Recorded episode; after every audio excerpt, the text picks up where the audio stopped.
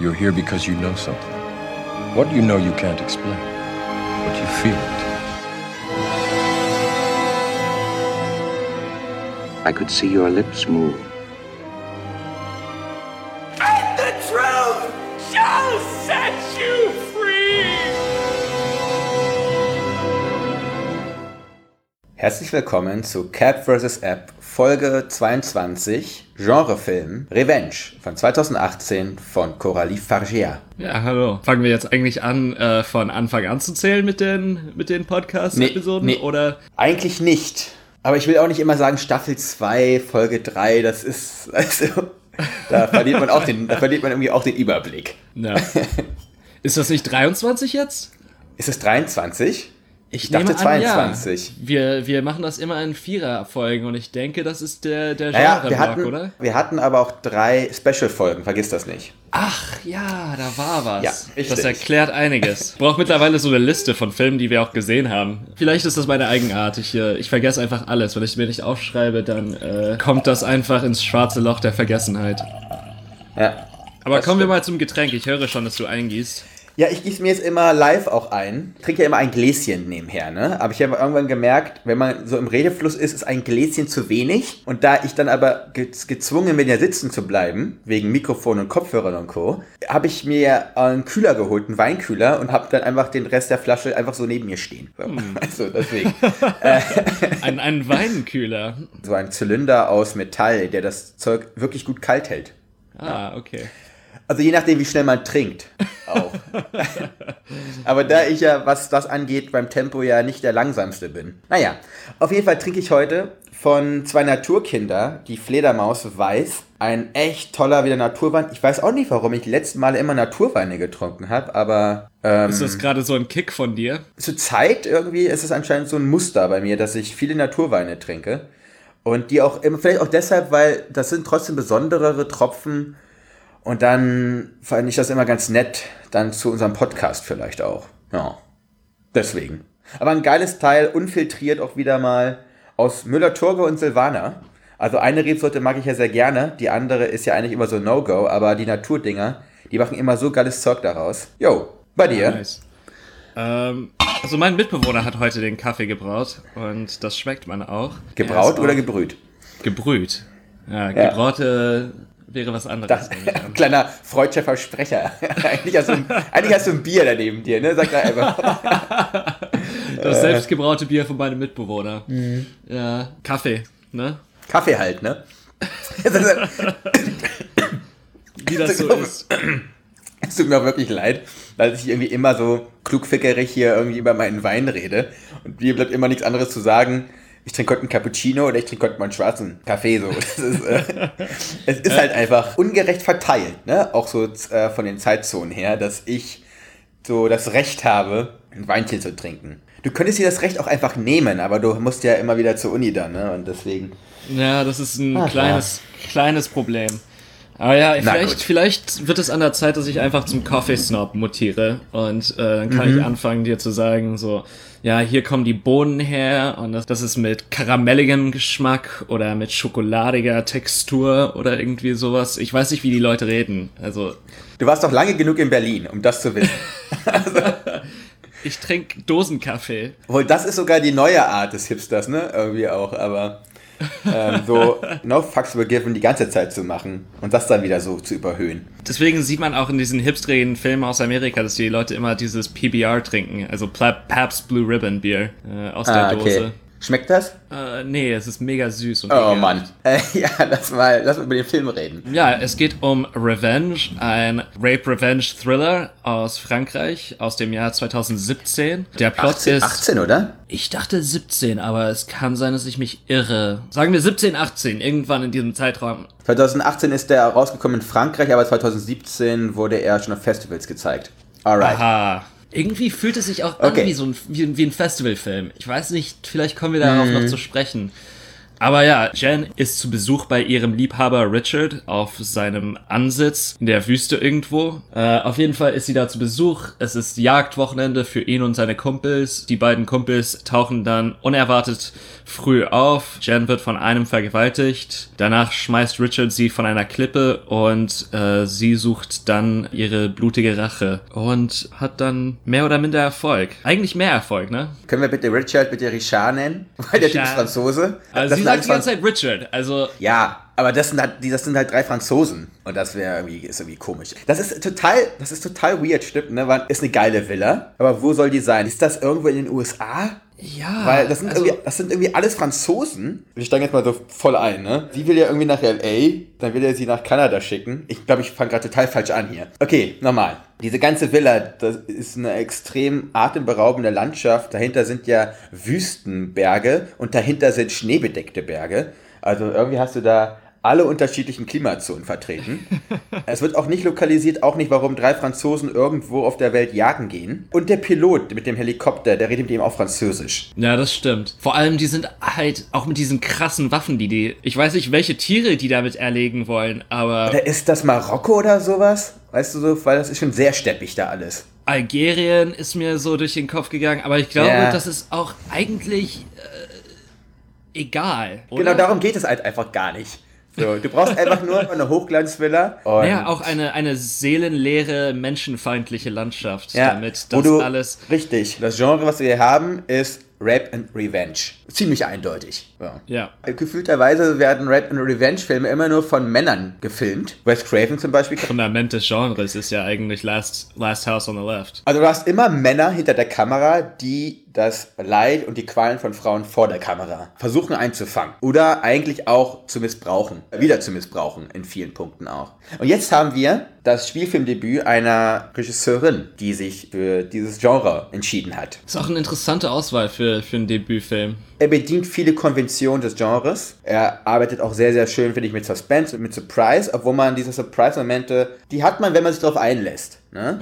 So, also wenn man so hanebüchene Stories nicht mag, dann sollte man den Film nicht gucken. Weil ich, ich lasse den Film ja gerade nebenher laufen und die stehen gerade wieder an der Klippe. Ich glaube, es gibt keine Spoiler in diesem Film, ehrlich gesagt. Die wird gleich eine 100 Meter hohe Klippe runtergeworfen und landet auf einem ausgemergelten Baumskelett. Das wäre normalerweise der Moment, wo es mit dem Leben vorbei wäre.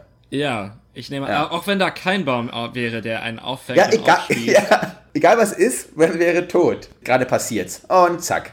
So.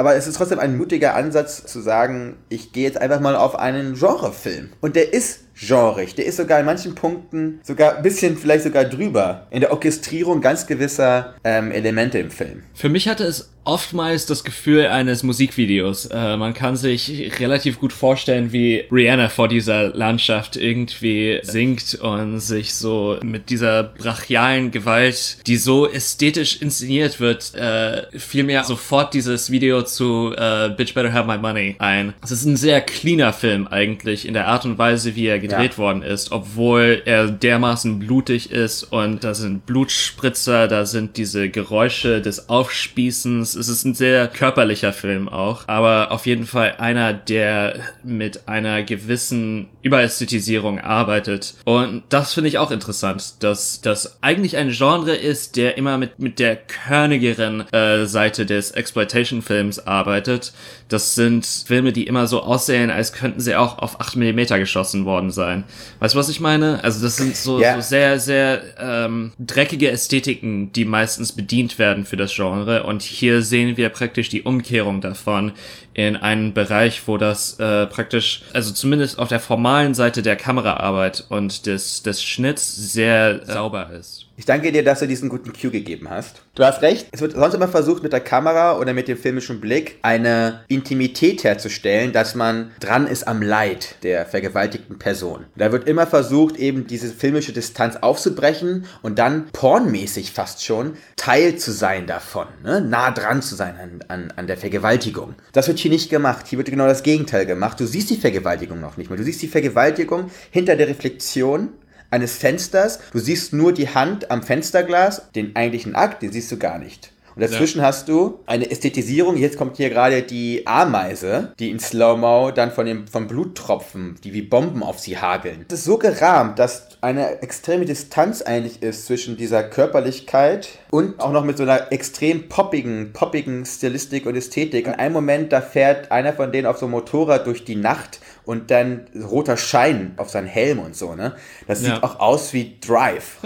Weil es auch diesen treibenden, elektrolastigen, deephausigen äh, Soundtrack auch einfach hat. Sehr ausgewählt. Und genauso wie Brutalität diesem Film ausgewählt ist, hast du einen anderen Blick auf die Körperlichkeit der Hauptfigur in den ersten 20 Minuten läuft die Frau nur in Bikini-Oberteilen durch die Gegend. Ganz oft auch gerne in Hüftshots, ne? Also, dass die Kamera so ein bisschen tiefer ist. Es geht auch nicht um die ganze Frau. Es geht halt nur um ihren Arsch. Also wirklich, wie oft ihr Arsch thematisiert wird innerhalb der ersten 20 Minuten. Ja. Und dann gar nicht. Also nachdem sie da fällt, ist das dann so ein Schwenk. Ziemlich harter Cut eigentlich, der da. Ja. Der Im wahrsten Sinne des Wortes, Alter, die, Alter, die hängt auf einem Baum. Ich sehe das gerade hier. Das ist auch so ein richtiger Schmerz der. Also es war auch von der Körperlichkeit, was du gerade gesagt hast. Da gibt es ja zwei Szenen von Wunden. Das geht schon echt rein, muss man sagen. Äh, die eine Szene, wo ich dann wirklich so, ja, ähm, das war, als diese Wasserleiche da an die Oberfläche treibt. Da hast du Probleme mit gehabt ich will nicht sagen Probleme, aber dieses flaue Gefühl im Bauch, wo man oh, hm. nicht wegschauen möchte, aber so, es ist schon ekelhaft. Wir haben ja ein bisschen Recherche gemacht, was Wasserleichen angeht, für unser Skript, äh, ja.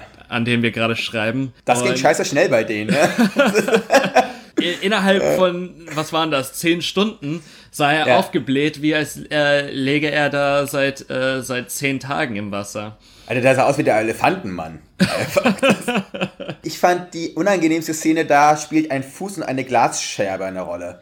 Uh. Das, fand, das fand ich hart. Und das finde ich so interessant in diesem Film. Du hast diese hochstilisierte, coole Clip-Ästhetik in ganz gewissen Punkt. Und dann hast du doch diese sehr überbordende exzessive Gewalt, die dann aber sehr konzentriert wird. Weil wir reden von einer Wunde im, im Bauch, wir reden von einer Wunde am Fuß und wir reden von Augen und Messern. Ne? Das sind jetzt, ich will jetzt auch nicht alles verraten, aber ich konnte auch nicht durchgucken. Bei dieser Glasscherbengeschichte musste ich manchmal ein bisschen Luft holen und weggucken.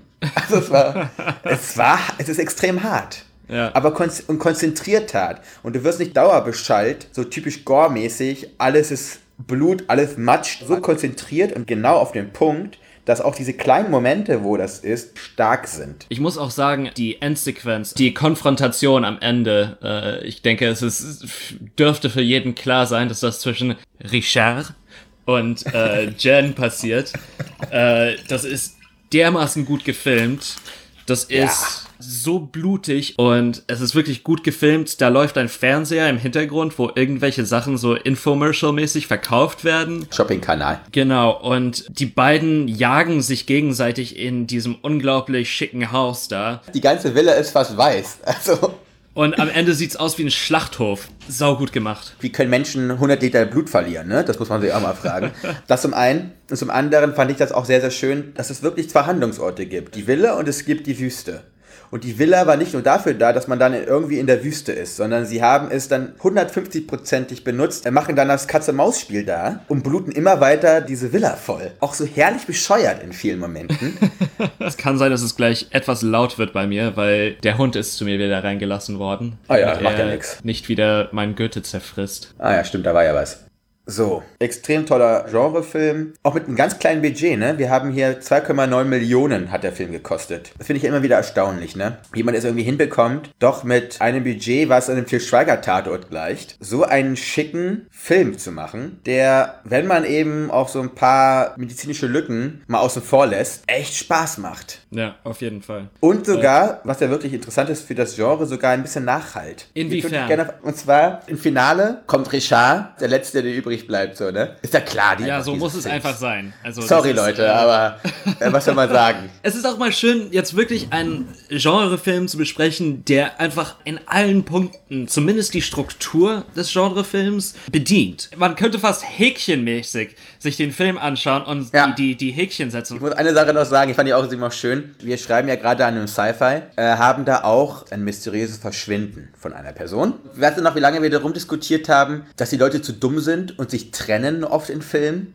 und dann irgendwie auf die Suche gehen? Ja. Und das ist, das sehe ich gerade hier auch wieder. Das machen einfach Leute in diesem Genrefilm und das nimmt ihnen auch niemand übel, einfach weil das gehört dazu. Wo wir kein Häkchen machen können, wenn es um dieses Genre geht, ist Nacktheit. In der Endszene ist Richard Splitterfaser nackt. Der gesamte Finalkampf ist, wo er nackt ist. Das ist doch mal spannend. Sonst hast du immer die Frau, die verletzlich in ihrer Nacktheit und beschämt gezeigt wird. Die Täter angezogen daneben. So, Ja. ne? Hier wird aber der schwache Moment umgedreht, weil du hast da diese stählernde Frau, die irgendwie aus der Asche geboren wurde wieder. Und dann hast du diesen kleinen verletzlichen Mann, der da irgendwie äh, nackt da durch dieses große Haus laufen muss. So. Und das sind so Aspekte, die fand ich für das Genre sehr innovativ. In den ersten 20 Minuten wirst du ja auch auf diese falsche Fährte gebracht, zu sagen, ja, guck mal hier, das hübsche Mädchen, hier hast du sie halb nackt, hier haben wir eine Einstellung auf ihren Hintern, auf ihre Lippen. Du weißt, wie es funktioniert, weil du in dieser Gesellschaft lebst, die so funktioniert. Mit einem kleinen Drehpunkt wird das dann 180 Grad verändert. Und auf einmal ist der Täter der Nackte. Ja. Eine Sache, die mir an dem Film wirklich gut gefiel und wo ich innovativen Charakter zumindest halbwegs erkenne, ist dass eben diese Figuren überhaupt keine Psychologie haben. Und da fand ich es eben etwas misslich, dass sie diesem Richard eine, eine Frau noch um den Hals gehängt haben. Praktisch dann auch so als so Halberklärung geliefert wird dafür, dass er Jen dann von dieser Klippe schubst, damit er nicht mit dem Fallout des Fremdgehens irgendwie zu tun haben muss. Naja, vor allem Frauen und Kinder. Frauen und Kinder, genau. Und das, das fand ich jetzt, das war total unnötig eigentlich. Also mir, mir ja, why? Also das, es hat schon so funktioniert. Weil sie solche Typen sind, musst du noch nicht mal als prominent nochmal sagen, dass der Typ Frau und Kind hat. Das haben die Typen immer. So. Ja, Das ist halt leider so. Das gilt ehrlich gesagt auch für Jen. Ne? ja absolut Weil richtig. Jen ist ein unglaublich hübsches Mädchen und das ist anscheinend die Erklärung für alles, was, was danach mit der Vergewaltigung zu tun hat. Die aber dann, nachdem sie sich selber äh, tätowiert hat, da- das war auch wirklich geil, muss ich einfach sagen. ich, also du hast ja den Film ein bisschen vor mir geguckt, da hat sie gesagt, ah ja, ein spontanes Tattoo und dann, äh, das ist so oben drüber mit der Überschrift über dem Tattoo, ich will das jetzt nicht spoilern. So. Ähm, Das wäre, das wäre wirklich ein Spoiler. dann nimmt man Leuten einfach so total das Lächeln auf, de, auf den Lippen einfach weg, wenn man das verrät. Das war nicht so fucking witzig einfach. Ich habe mir auch gedacht, das wäre auch ein Tattoo für dich eigentlich. Also du wärst der Typ dafür. Aber Ja, eigentlich. naja. Und das ist dann das wirklich Innovative. Wenn du selbst das Opfer nicht psychologisierst. Wenn man den ganzen Film guckt, sie ist kein Opfer mehr. Nee, sie wird, sie sie ist- wird zur absoluten Naturgewalt. Das wird sie auch nicht, wie zum Beispiel, wenn wir uns angucken, ja, ganzen Meiko Kaji-Filme, ne? Die ganzen Lady Snowblood-Geschichten und Co. Das wird sie auch nicht in so einer, ja, vermeintlich weiblichen, grazilen und anmutigen Form, so geishahaft, sondern sie verschmilzt in ihrem ganzen Look mit den Steinen und mit der Wüste um sie herum. Gar nicht mehr in so einem Gender-Kosmos, sondern sie ist nur noch Rache, so komplett entgendert. Ja. Ich frage mich auch gerade, und das ist vielleicht ein abwegiger Gedanke, aber welches Wild wollten die Typen überhaupt jagen da in dieser Wüstenlandschaft? Also da war nichts. Das war, da war einfach nichts. In einem Moment bringt der Typ ja so ein, was war das, eine Katze oder so, auf, das, auf die. Also ja, hast absolut recht. Darum geht's doch hier auch gar nicht. Also scheiß drauf, absolut drauf geschissen, warum die Typen da. Also wenn ich in dieser Villa wäre, hätte ich andere Sachen zu tun, als jagen zu gehen. Ja, So. äh, mit diesen Riesenkanonen da durch die Landschaft zu wandern. Äh, Ja, absolut. Da ist so ein schöner Pool. Ich würde ich würd mal, ich würd mal einen Naturwein nach dem nächsten reinziehen. Weißt du was? Vielleicht, wenn man so reich ist, hat man einfach Langeweile. Das fand ich auch interessant, um eine Verbindung zu Roma zu bringen, wegen Schusswaffen. Ne? Immer wenn Leuten nicht mehr einfällt, wenn sie, wenn sie reich as fuck sind, wenn nichts Besseres mehr einfällt, dann gehen sie einfach mit Waffen durch die Gegend und ballern rum. Ist natürlich die Frage, warum irgendwie auch die Ärmsten der Armen in den USA alle Waffen haben, aber das ist ein anderes Thema. Nur da waren es halt Revolver, die haben anscheinend so alle militärische Waffen mit sich rumschleppen. Das war nicht krass. Es wird suggeriert zumindest, dass Stan und, äh, wie hieß der andere nochmal? Stan und Dimitri oder Richard. Ja, genau, Stan und Dimitri, dass die so Ex-Militärs sind und Richard irgendwie auch so kriminell unterwegs ist und dass sie sich daher irgendwie kennen. Gerade habe ich den Moment, und das finde ich eigentlich auch das Interessante, sie ist ja gerade am Lagerfeuer, nenne ich es mal. Und dann kullern so hinter ihren dreckigen Haaren diese großen pinken Ohrringe immer noch hervor. Das ist wirklich. Das ist auch so eine Transformation. Auf beiden Seiten, vor und nach der Transformation, ist das so, so übererfüllt, die Klischees. Dass es dann im Großen und Ganzen zusammengeführt wieder total gut harmoniert und sich zusammenbringt. Zum Abschluss kann man das über den ganzen Film sagen. Er harmoniert einfach. Er funktioniert einfach. Und es ist auch ein Beispiel dafür, dass man auf kleinstem Boden eigentlich immer noch innovativ sein kann und dass es immer noch Potenzial gibt, Neues zu erschaffen auf altem Boden. So, empfehlen wir den? Auf jeden Fall. Ist wirklich super gut. Ja. Wir haben jetzt auch andere Sachen geguckt. Ich habe in den letzten Tagen echt viel komisches Zeug geguckt. Aha. Ähm, Was da war so? das Zeug, ich durfte mitsichten für die Auswahl eines Festivals als Gast. So, habe ein paar Stunden hingesetzt. Und da war genau das gewesen. Du hattest Filme, die hatten genrige Aspekte, aber die haben es nicht durchgezogen. Die hatten nicht den Mut, auch einfach mal ein Klischee zu bedienen und dann mit dem Hintertürchen das Klischee aufzubrechen. So eben so einen ganz gewissen Hochschulansatz. Das waren Einserfilme. Ne? Also die haben wahrscheinlich eine Eins bekommen so, vom Dozenten, aber die Zuschauer langweilt halt sich zu Tode. Da ist das Ding eine willkommene Abwechslung gewesen. Alles klar. Ja, äh, was besprechen wir eigentlich nächstes Mal? Äh, wieder eine alte Perle von Buster Keaton, The General. Du hast noch nie einen Film von ihm gesehen, war das nicht so? Nein, das wird eine neue Erfahrung Wow. sein für mich. Das wird gut. Ja, ich freue mich. ja, davon bin ich ausgegangen. Dann bis zum nächsten Ja. Mal, ja? Bis zum nächsten Sonntag. Ciao, ciao. Ciao.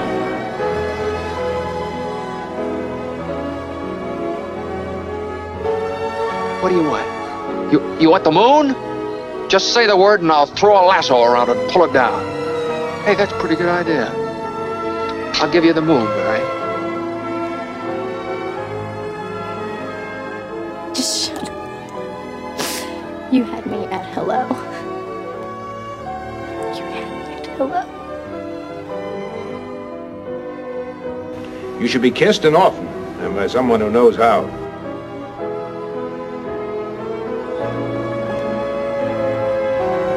I'm also just a girl. Standing in front of a boy. Asking him to love her.